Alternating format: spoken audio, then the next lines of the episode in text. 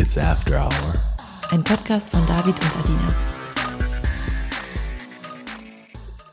Ey, Babe, wie geht's dir so? Ehrlich gesagt ziemlich fantastisch. Ich konnte durch die letzte Folge endlich ein Kapitel beenden. Wir sind uns sowohl körperlich als auch emotional so nah wie nie und Halleluja, wir hatten echt viel Sex die letzten Tage. Das war voll geil.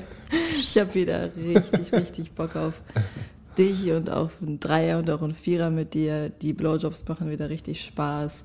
Devote Rollen machen wieder richtig Spaß.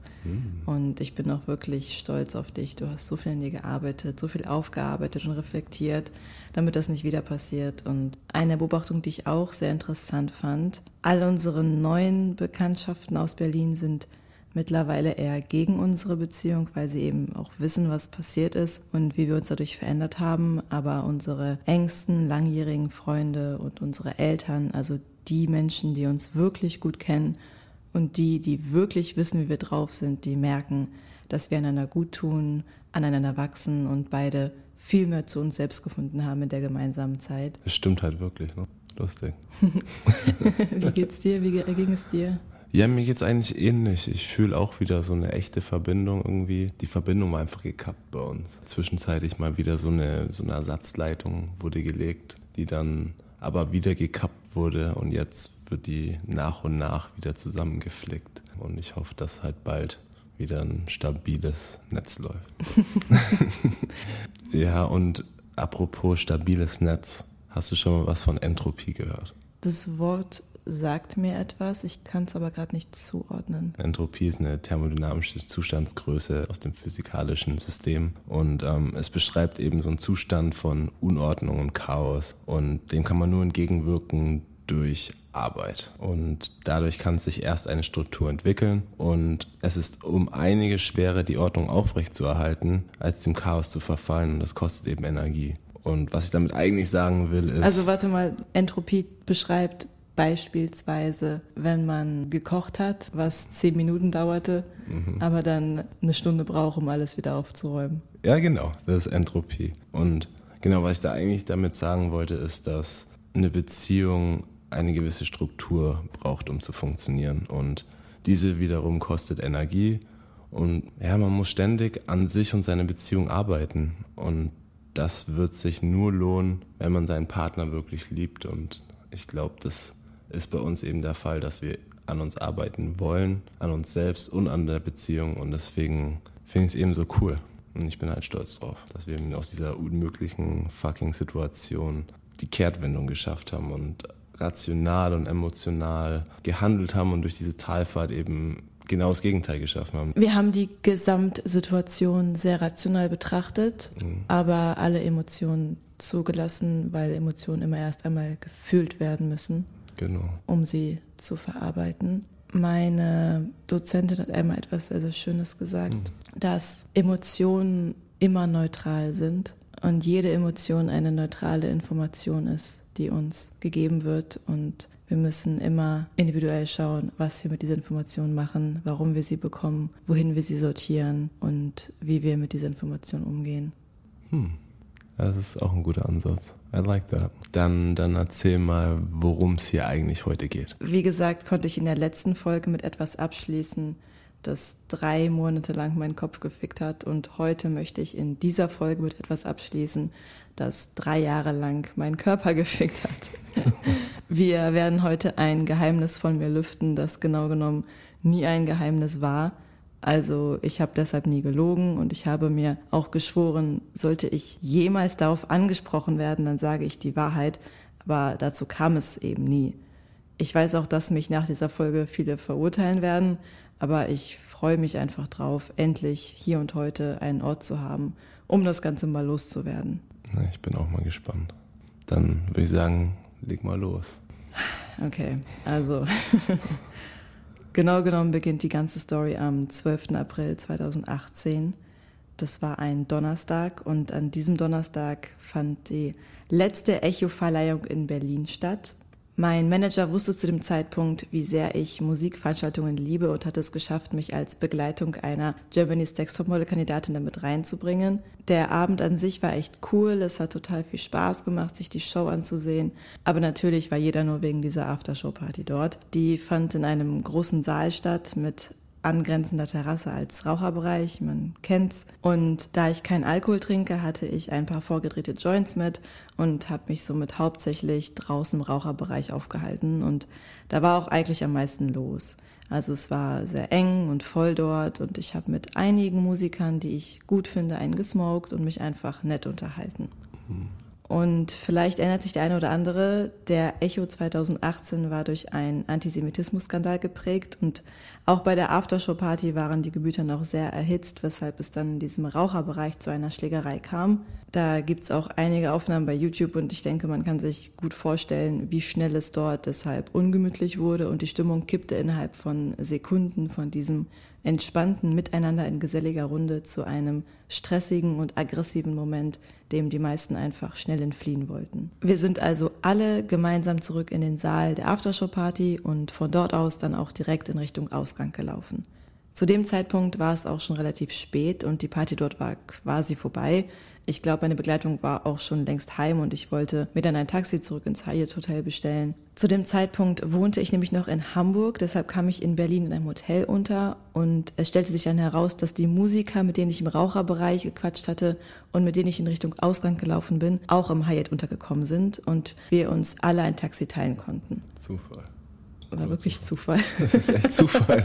Dort angekommen haben sie mich dann noch mit in ihr Hotelzimmer eingeladen, weil da wohl noch einiges los war und ich dachte mir, ja, gucke ich mir das Spektakel einfach mal an. War dann ungefähr so, wie man sich das vorstellt, also eine riesige Suite. Viele, viele, viele schöne Frauen mit nicen Booties und ein Dutzend bekannte Gesichter, aber ich habe den Vibe dort nicht so gefühlt und war hauptsächlich mit einer der Frauen im Nebenzimmer, habe mich mit ihr sehr, sehr gut verstanden. Wir haben auch heute noch Kontakt und ähm, es dauerte nicht lange, bis dort harte Drogen ausgepackt wurden und ich das Angebot bekam, Kokain zu probieren. Und ich war nicht abgeneigt, habe aber abgelehnt, da ich unbekannte Drogen generell niemals in unbekannter Umgebung konsumiere. Meine Neugier war aber einfach sehr, sehr, sehr, sehr groß und ich wollte so gerne wissen, was das mit mir macht. Und deshalb habe ich eine dieser Koks-Kapseln mitgehen lassen. Es gab dort so, so viel davon, dass es niemals jemandem aufgefallen wäre. Dann habe ich mich verabschiedet, bin in mein Hotelzimmer gegangen, habe geduscht, meine Sachen gepackt, bin ausgecheckt und habe den ersten Zug zurück nach Hamburg genommen. Es war also Freitag, so 7 Uhr in der Früh, als ich zurück in Hamburg in meiner Wohnung ankam, mich an den Küchentisch setzte und zum ersten Mal eine kleine Line Koks gezogen habe. Daraufhin war ich natürlich sehr, sehr wach und energiegeladen. Ich habe angefangen, meine Wohnung aufzuräumen und zu putzen. Als ich damit durch war, habe ich Bücher gelesen, bin durch Hamburg spaziert, habe mich gut gefühlt und hatte einfach Spaß. Und seit diesem Tag wurde Kokain zu meinem täglichen Begleiter. Ja, crazy. Dann gebe ich der ganzen Substanz nochmal ein bisschen Kontext. Kokain, weiß bestimmt jeder, wird aus dem südamerikanischen Kokastrauch gewonnen. Und um die Wirkung von Kokain zu verstehen, erkläre ich kurz nochmal die Basics von unserem Nervensystem. Es dient dazu, elektrische Impulse weiterzuleiten, um Informationen von Gehirn oder Rückenmark an unseren Körper zu schicken. Dazu hat man verschiedene Botenstoffe, die auch Neurotransmitter genannt werden. Die Verbindung zwischen zwei Nervenzellen nennt man Synapse. Dort werden die Botenstoffe ausgeschüttet, welche dann eine Nachricht an die nachstehende Nervenzelle überbringen. Die Neurotransmitter werden dann wieder von der ersten Nervenzelle aufgenommen und die Übertragung kommt zum Erliegen. Die Wirkung von Kokain entsteht durch die Hemmung der Wiederaufnahme der Neurotransmitter Dopamin, Noradrenalin und Serotonin in den präsynaptischen Endigungen, also in der ersten Nervenzelle. Durch die Hemmung steigt die Konzentration der Botenstoffe in dem synaptischen Spalt, sodass an der postsynaptischen Zelle, also die zweite Nervenzelle, die Wirkung verstärkt wird. Und die Wirkung von Noradrenalin, das ist der primäre Neurotransmitter des Sympathikus, also dieser Fight-and-Flight-Modus, dass man eben angespannt ist, ready zum Kampf oder zum Flüchten ist. Kokain hat also eine sympathomimetische Wirkung, das heißt, es stimuliert den Sympathikus. Lokal führt dies zu einer Vasokonstriktion, das heißt, dass die Blutgefäße sich verengen und systemisch zu einer Erhöhung von Herzfrequenz, Blutdruck, Atemfrequenz sowie eine Mydriasis, das ist eine Erweiterung der Pupille und eine erhöhte Blutglukosekonzentration im Blut. Dopamin hingegen ähm, hat eine zentrale Rolle im Belohnungssystem. Also es wird ja auch oft der Botenstoff des Glücks genannt und führt zur euphorisierenden Wirkung, die man von Kokain kennt. Die Hemmung der Serotonintransporter ist für die Halluzination verantwortlich. Also oftmals, wenn man viel Koks nimmt, kann es auch zu Halluzinationen kommen. Okay, irre, das wusste ich auch nicht, hätte ich auch nicht gedacht. Und zusätzlich hat Kokain eine lokale anästhetische Wirkung, also es betäubt. Das hat auch damit zu tun, dass die Blutgefäße eben kontrahieren, enger werden. Das betäubende Gefühl fand ich geil. Das ja. weiß ich noch. Einmal musste ich zum Zahnarzt, weil der bohren musste. Ja. Und dann habe ich halt vorher ordentlich gezogen, habe mir nebenbei so ein Capital Bra Album geknallt und fand es richtig geil. Wie oft hast du denn eigentlich so gezogen? Also von den Mengen her und wie teuer war das das Ganze dann? Weil Koks ist ja eigentlich schon ziemlich teuer. Also zu den Anfangszeiten hat eine Kapsel circa zwei Wochen gehalten und ich habe damals für ein Gramm 50 Euro ausgegeben. Nach einigen Monaten hat mein Körper natürlich eine gewisse Toleranz aufgebaut und eine Kapsel langte nur noch für eine Woche statt für zwei Wochen. Bei der Dosierung blieb es dann aber, sodass meine Ausgaben pro Monat im Schnitt bei ungefähr 200 Euro lagen. Bis zu dem Zeitpunkt, an dem es für mich dann kostenlos verfügbar wurde. Aber ich denke, dazu kommen wir dann gleich noch. Okay. Ja, dann gibt es ja verschiedene Arten vom Konsum. Ne? Also man fängt ja an mit so Probier-, Experimentierkonsum, dass man sozusagen in der ersten Linie seine Neugierde stillt und so ein bisschen mitsprechen kann, wenn, oh ja, ich habe auch schon Koks ausprobiert oder so. Mhm. Und dann geht man so ein bisschen in diese Gelegenheitskonsum, dass man Konsum knüpft mit verschiedenen Gelegenheiten, Freundschaftstreffen, Partys. Und da ist ja der Lustgewinn so ein bisschen in den Vordergrund gerückt. Und dann kommt es zum Gewohnheitskonsum, also dass man täglich, wöchentlich seinen Konsum hat, um Spannung abzubauen. Und dann kommt es natürlich zum abhängigen Konsum, dass man so ein unbezwingbares Verlangen danach hat, so einen bestimmten Erlebniszustand ständig zu verspüren. Und dann kommen natürlich körperliche und psychische Abhängigkeiten dazu und Entzugsentscheidungen und etc. Bei mir ging es, glaube ich, direkt von dem neugierigen Konsum zum mhm. Gewohnheitskonsum über. Mhm. Wie hast du dich dann währenddessen und danach gefühlt? Die ersten zwei Jahre Konsum habe ich sehr positiv in Erinnerung.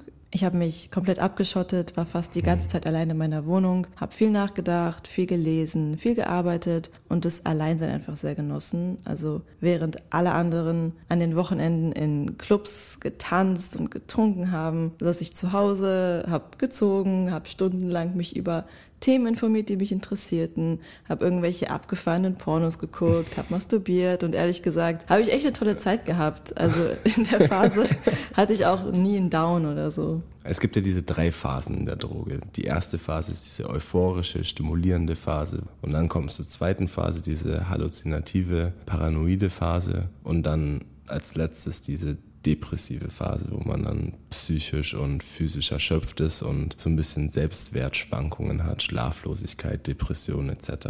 Wie hast du dann eigentlich bemerkt, dass bei dir eine Sucht besteht? Hattest du diese drei Phasen? Durch meine verhältnismäßig geringe Dosierung der Droge hat es echt lange gedauert, bis ich überhaupt mein erstes Down hatte und überhaupt in eine Phase kam, die nicht mehr so euphorisierend war. Hm. Wie gesagt, die ersten zwei Jahre liefen echt gut und ich hatte gar nicht das Bedürfnis, damit aufzuhören. Aber dann fing es langsam an, dass ich auch diese Downphasen bekam und die Phasen wurden nach und nach zu einem Dauerzustand, der nur durch den Konsum wieder kurzfristig unterbrochen werden konnte. Und auch wenn ich nicht wollte, ich musste konsumieren. Das kann man sich im Nachhinein gar nicht mehr vorstellen, aber es ging einfach nicht anders. Ich weiß noch, ich saß auf meinem Sofa und ich hatte schon die Nummer von meinem Ticker gelöscht, sodass ich gar nicht mehr dran kam. Aber dann bin ich alle alten Nachrichten durchgegangen, habe irgendwelche Leute noch angeschrieben, ey, schick mir die Nummer, schick mir die Nummer, um irgendwie wieder ranzukommen, weil ich dachte, das geht einfach nicht anders. Ich halte es ja gerade nicht mehr aus. Und ich fiel dann in eine Depression, die von tiefer Trauer und innerer Leere geprägt war. Ich war permanent sehr antriebslos und erschöpft, hatte teilweise nicht einmal die Kraft, mir einen Tee zu machen. Ich habe mich gefühlt wie gelähmt, meine Lebenslust war verschwunden, nichts hat mir mehr Freude bereitet und das Gefühl, völlig irrational seinen Hormonen ausgeliefert zu sein und absolut keinen Zugang mehr zu seinen Glückshormonen zu haben, ist, glaube ich, das Schlimmste, was ich je erlebt habe. Und ich denke, erst wenn man das einmal gefühlt hat, versteht man, wieso es wirklich nicht möglich ist, einfach die Dinge positiv zu sehen oder whatever. Ich mhm. erinnere mich an einen Moment, da saß ich auf meinem Bett und wusste einfach nichts mehr mit mir anzufangen.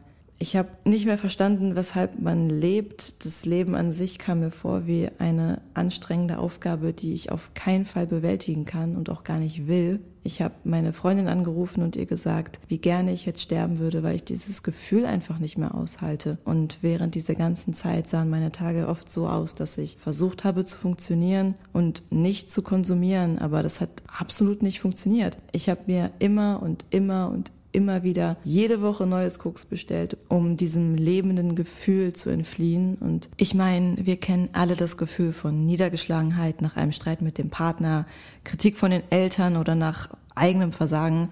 Und natürlich habe ich auch heute noch manchmal das Gefühl von Melancholie und Schwermut, beispielsweise als ich vor einigen Monaten einen geliebten Menschen verlor. Aber das ist alles nicht ansatzweise mit dem hilflosen Gefühl zu vergleichen, das ich zu dieser Zeit hatte.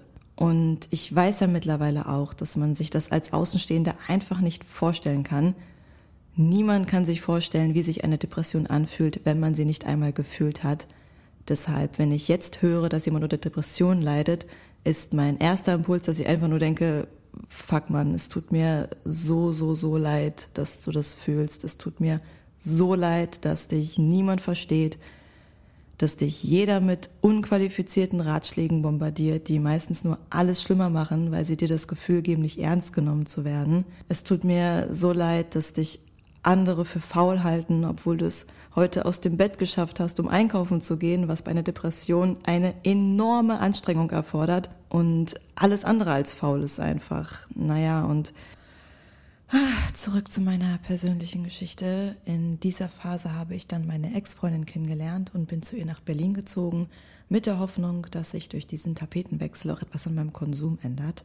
Was ich nicht wusste, die Bekannten von meiner Ex-Freundin haben gedealt und hatten das Zeug bei ihr im Kühlschrank gelagert, somit bei uns im Kühlschrank gelagert, sodass wir permanent kiloweise Koks im Kühlschrank hatten und bei den großen Mengen niemand gemerkt hat, wenn da jede Woche ein Gramm fehlt, weil ich es geklaut habe. Somit ging das ganze Spektakel in Berlin munter weiter, nur dass ich nun nicht mehr dafür Geld ausgeben musste. Oh Mann, mein Baby.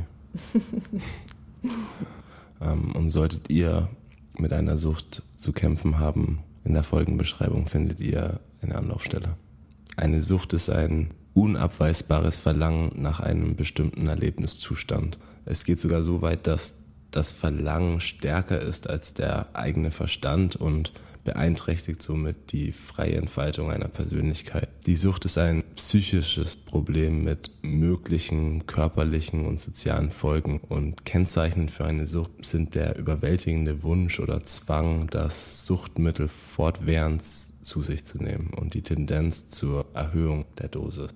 Zwei Hauptformen der Abhängigkeit sind eben die stoffgebundene, also Alkoholkonsum, Nikotin, Methamphetamin etc. und die nicht stoffgebundene, also Spielsucht, Sexsucht, vielleicht habe ich Sexsucht, nee, Spaß, aber Arbeitssucht.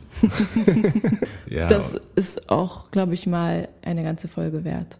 Das Eigentlich Thema schon, ne? Sexsucht, definitiv. Darüber müssen wir nochmal gesondert sprechen. Das wäre auf jeden Fall interessant. Ja, durch so eine Sucht kann ja dein ganzes Umfeld eigentlich leiden. Und hat bei dir durch den Konsum irgendwas gelitten? Zum Beispiel Freundschaft, Gesundheit, Beziehungen, Arbeit, Uni etc. Wahrscheinlich alles so ein bisschen, aber mein Sozialleben tatsächlich gar nicht so sehr. Ich glaube einfach, weil ich noch nie so ein ausgeprägtes Sozialleben hatte. Aber was wirklich gelitten hat, war meine Gesundheit. Also mein Immunsystem war die ganzen Jahre sehr labil. Ich war oft erkältet. Und was noch sehr gelitten hat oder was hauptsächlich gelitten hat, war eigentlich meine Persönlichkeit. Also ich bin normalerweise ein sehr, sehr geduldiger und gelassener Mensch, voller Lebensfreude und Abenteuerlust und davon war am Ende einfach absolut nichts mehr übrig und es hat sehr, sehr, sehr lange gedauert, bis ich wieder ich selbst wurde. Ja, krass.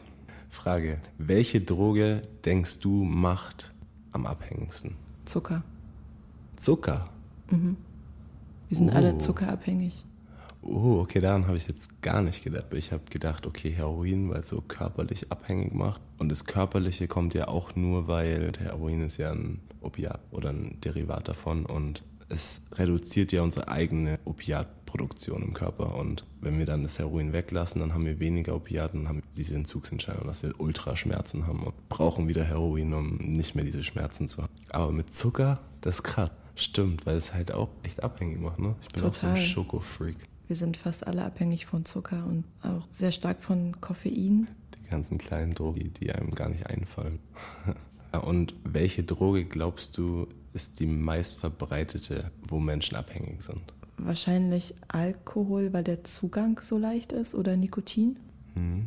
Ich habe jetzt nur deutsche Zahlen. Ich habe jetzt Okay. nicht weltweite Zahlen, aber 4 Millionen oder circa 4 Millionen Menschen sind nikotinabhängig, also Raucher. 1,7 Millionen sind alkoholabhängig und 300.000 sind cannabisabhängig. Also Das sind geht ja noch. Das geht noch, ne? Im Vergleich zu Alkohol und Nikotin ist echt wenig, aber das sind so die Zahlen. Das ist halt schon krass, ne? Ja. Jetzt erzähl mal, wie hast du es geschafft, aus der Teufelsspirale auszubrechen? Ja, diese ganze Phase, in der ich aufhören wollte, es aber nicht konnte, ging noch ungefähr ein Jahr, sodass wir uns jetzt im Frühling 2021 befinden. Und im Februar 2021 habe ich ja dich kennengelernt und wir hatten aber die ersten Monate kaum Kontakt. Für mich warst du aber der erste Mensch, den ich jemals getroffen habe, bei dem ich das Gefühl hatte, ey krass, der ist mir total ähnlich. Ich habe mich dann von meiner Freundin getrennt, als ich gemerkt habe, wie viel du in mir ausgelöst hast. Und zwar nicht durch deine Anwesenheit. Wie gesagt, wir haben uns da kaum gesehen. Wir haben uns auch nie geküsst oder so. Wir haben ein paar Worte miteinander gewechselt, mehr nicht. Aber bloß durch deine Existenz. Dadurch, dass da tatsächlich jemand auf dieser Welt existiert, der ähnlich tickt wie ich. Das war das überwältigendste und geilste Gefühl überhaupt.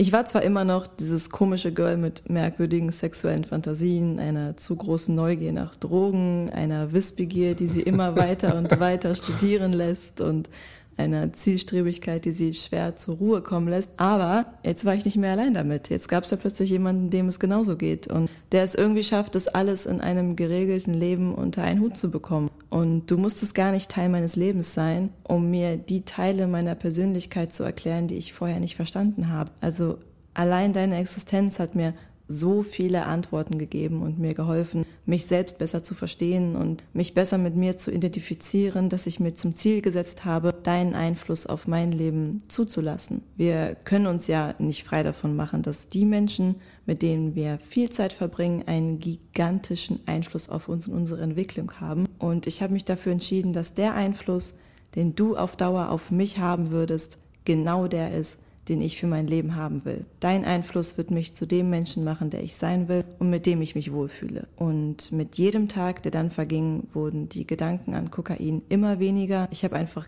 irgendwann gar nicht mehr daran gedacht, weil ich hatte jetzt eine neue Droge und die warst du. Und du bist es bis heute noch. Und manchmal bist du toxisch für mich, das möchte ich gar nicht abstreiten. Aber auch all der Schmerz, den du mir bereitet hast, haben mir neue Möglichkeiten geschenkt. Dinge, die mich vor einigen Monaten noch sehr verletzt haben, machen mich jetzt beispielsweise richtig geil und bringen mich voll auf Touren. Das werde ich, glaube ich, in der nächsten Folge mal ein bisschen weiter ausführen, weil es echt eine spannende Entwicklung ist, die ich hier gerade so entdecke bei mir. Aber ich kann definitiv sagen, dass ich mich in dir und mit dir nicht getäuscht habe. Durch deinen Einfluss komme ich mir selbst jeden Tag ein Stückchen näher. Und die Beziehung mit dir ist wie eine Beziehung mit meinem maskulinen Gegenstück, das mich manchmal durchs Paradies schickt und manchmal durch die Hölle gehen lässt. Aber am Ende ist da immer die Belohnung, noch ein Stückchen näher zu mir selbst zu gelangen. Und ich will ehrlich nicht wissen, wo ich heute wäre, wenn ich dich nicht getroffen hätte. Das war ultra süß. Ja, du bist halt echt wirklich mein Gegenstück, ne? Ich glaube, wenn es ein perfektes Geschlecht geben würde, der Mann mit femininen Seiten und die Frau mit maskulinen Seiten. Und ich glaube, du ergänzt so mein Geschlecht und ich ergänze dein Geschlecht.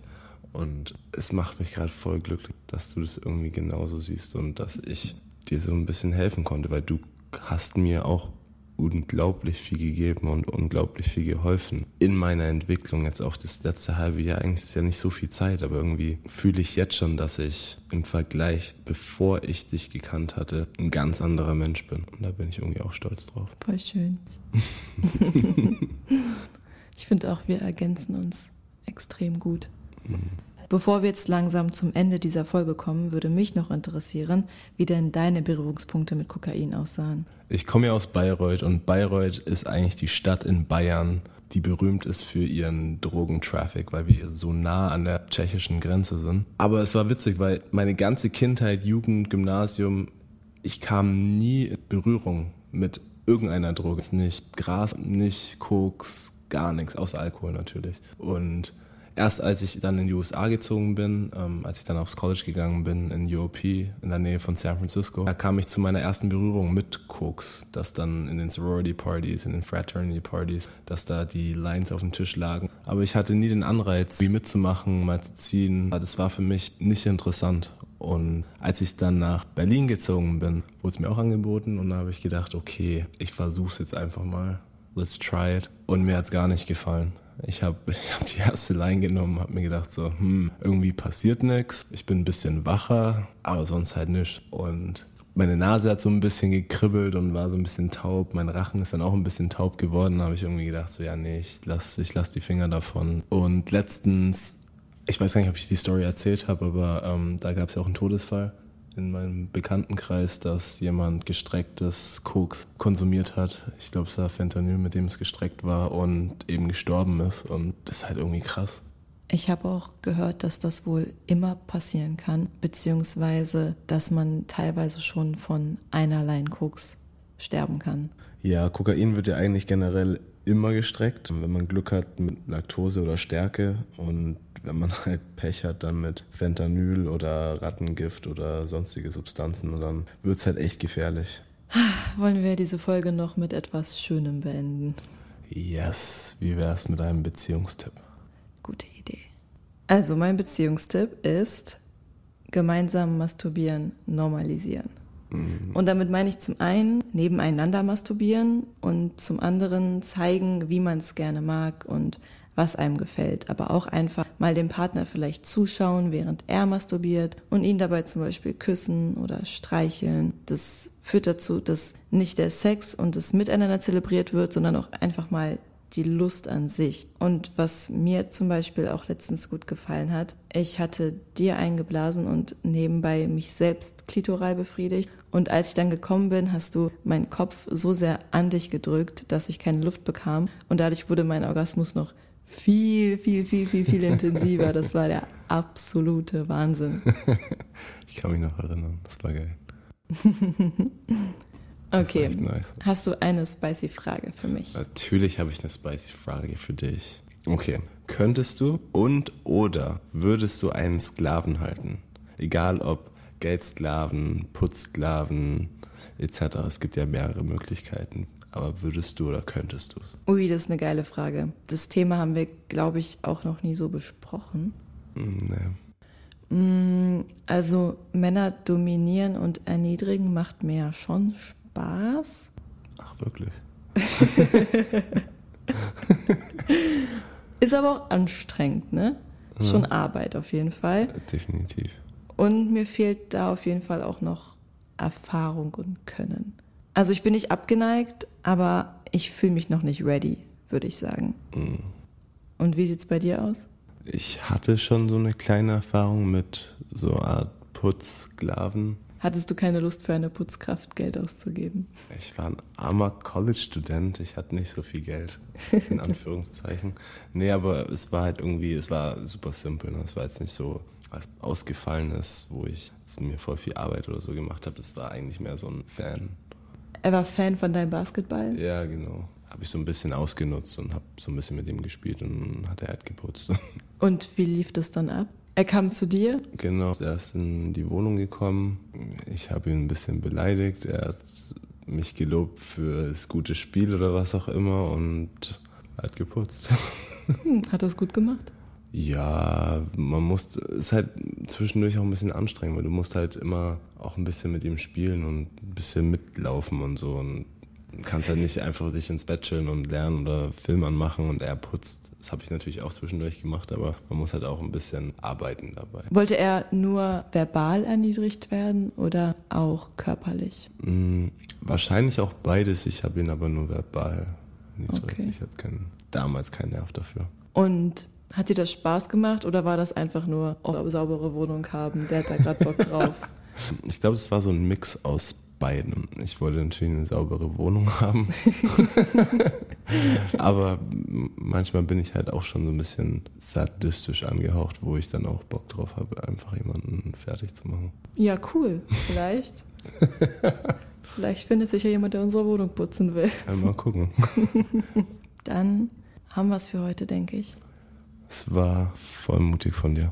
Und ey, ich weiß, die Folgen waren jetzt bisher inhaltlich nicht ganz so spaßig, aber wir wollten einfach die schwersten Themen direkt zu Beginn in Angriff nehmen, um die größten Schwächen und Schattenseiten unseres Charakters einmal offengelegt zu haben, weil ich will nicht, dass wir die Beziehung zu euch, also zu all unseren Hörern, auf einer Illusion aufbauen.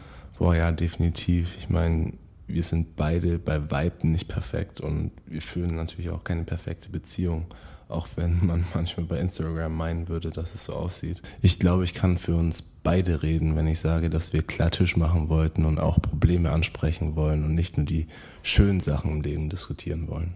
Was ich abschließend noch sagen möchte, falls jemand von euch sich in einer ähnlichen Situation befindet, wie ich es war, scheut euch nicht, mir zu schreiben bei Instagram. Ich lese meistens alles durch und das Thema liegt mir auch so sehr am Herzen, dass ich mir definitiv die Zeit nehmen werde, um da auf euch einzugehen und zu versuchen zu helfen. Und was Adina durch die Lappen geht, weil sie wirklich viele Nachrichten bekommt, könnt auch gerne mich anschauen.